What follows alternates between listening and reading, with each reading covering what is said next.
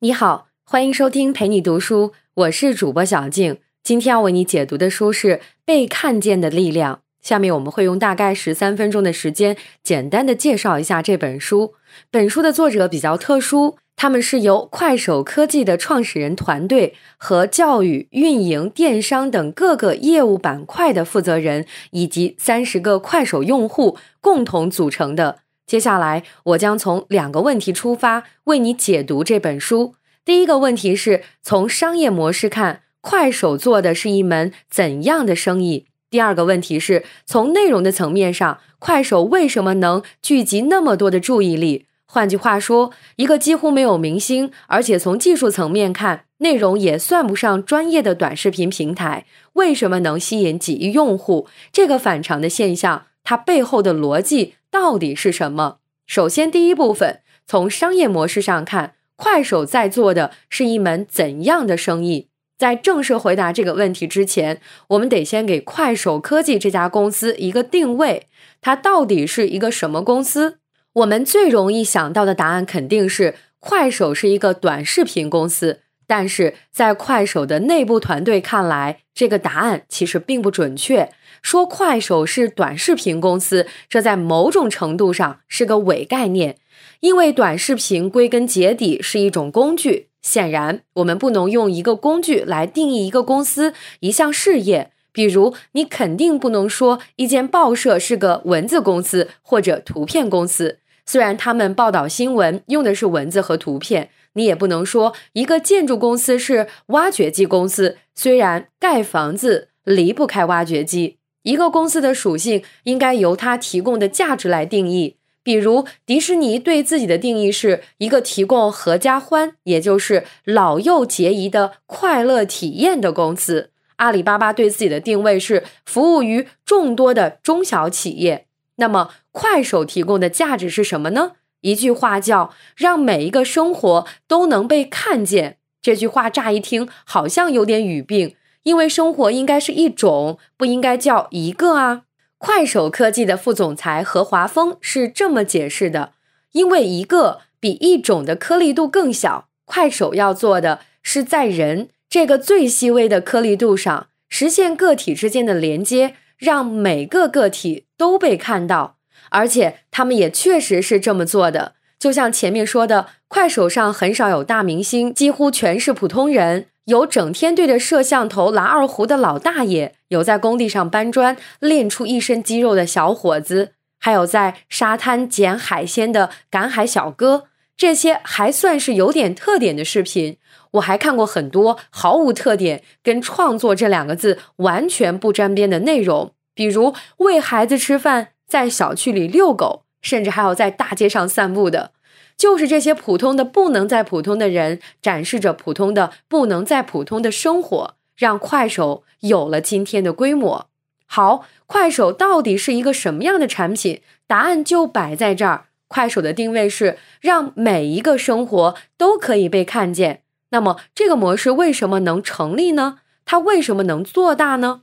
这本书里，快手的内部团队对快手的成功是这样解释的：他们说，快手的模式之所以成立，是因为他们做的这门生意，它的商业模式在很早以前就被验证过了，而且被验证过很多次，每一次都成功了。这个模式就是把一种昂贵的东西变得便宜，把一种稀缺的资源变得普遍。你会发现，不管在哪个地方、哪个时代。但凡做的是这一类生意，那它大概率上都会是个大生意。比如中世纪的欧洲，读书识字的成本很高，因为书本很稀缺、很昂贵，所以当时只有地位尊贵的人或者是僧侣有机会学习读书写字。但是印刷术的发现，把文字这个稀缺的资源变得非常普遍，有机会读书识字的人一下子就变多了，而印刷。也就成了一门大生意。再比如，邮政系统之所以成为一门大生意，是因为它让信件这种昂贵的信息载体成本变低了，每个人都能用得起。类似的例子还有很多。而快手做的，归根结底是同一类事，把稀缺的资源变普通，把昂贵的东西变便宜。那么，快手改变的是哪一种资源呢？答案是注意力，把注意力变得更便宜、更普遍，让每个人都能拥有。快手的目的就是重新分配注意力资源。在算法上，快手有一条规则叫平等分发，也就是向大多数普通人倾斜，让每个人都有被看见的机会。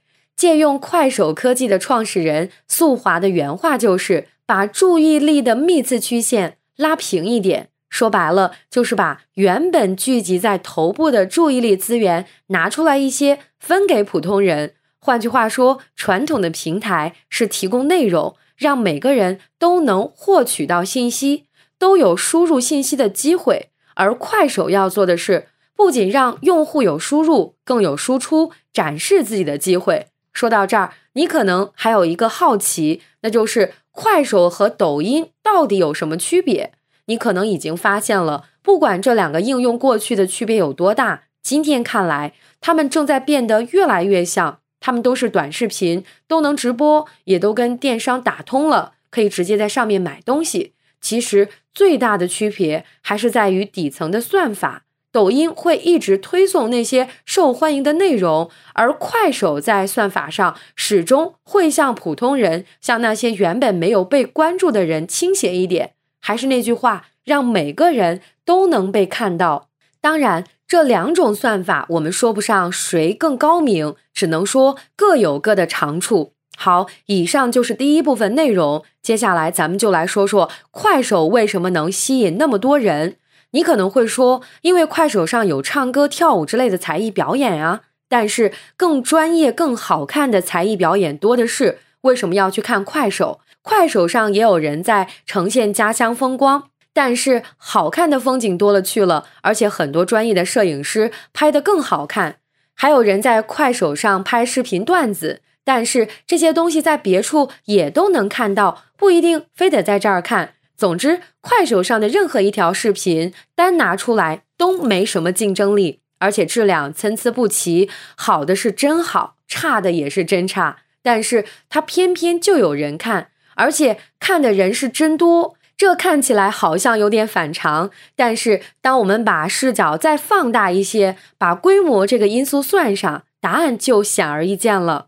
你看，当快手上只有一个人时，不管他在干什么，你都只是在看一个人，可能是看才艺、看风景、看段子等等。但是，当这个平台上有上亿人在呈现自己的生活时，量变引发质变，它就变成了另一个东西。而且，因为规模足够大，汇集的注意力足够多，这里面就会产生很多意想不到的收益。我们可以管它叫注意力红利。也就是很多资历不高，在现实世界中很难有竞争力的人，在快手上因为被足够多的人关注而获得了新的机会。比如有个耿帅的年轻人，快手 ID 叫手工耿，初中学历，家里往上两代都是焊工。本来他可能会像爷爷和父亲一样，也当一辈子焊工，但是这件事一旦被更多的人看见，情况就不一样了。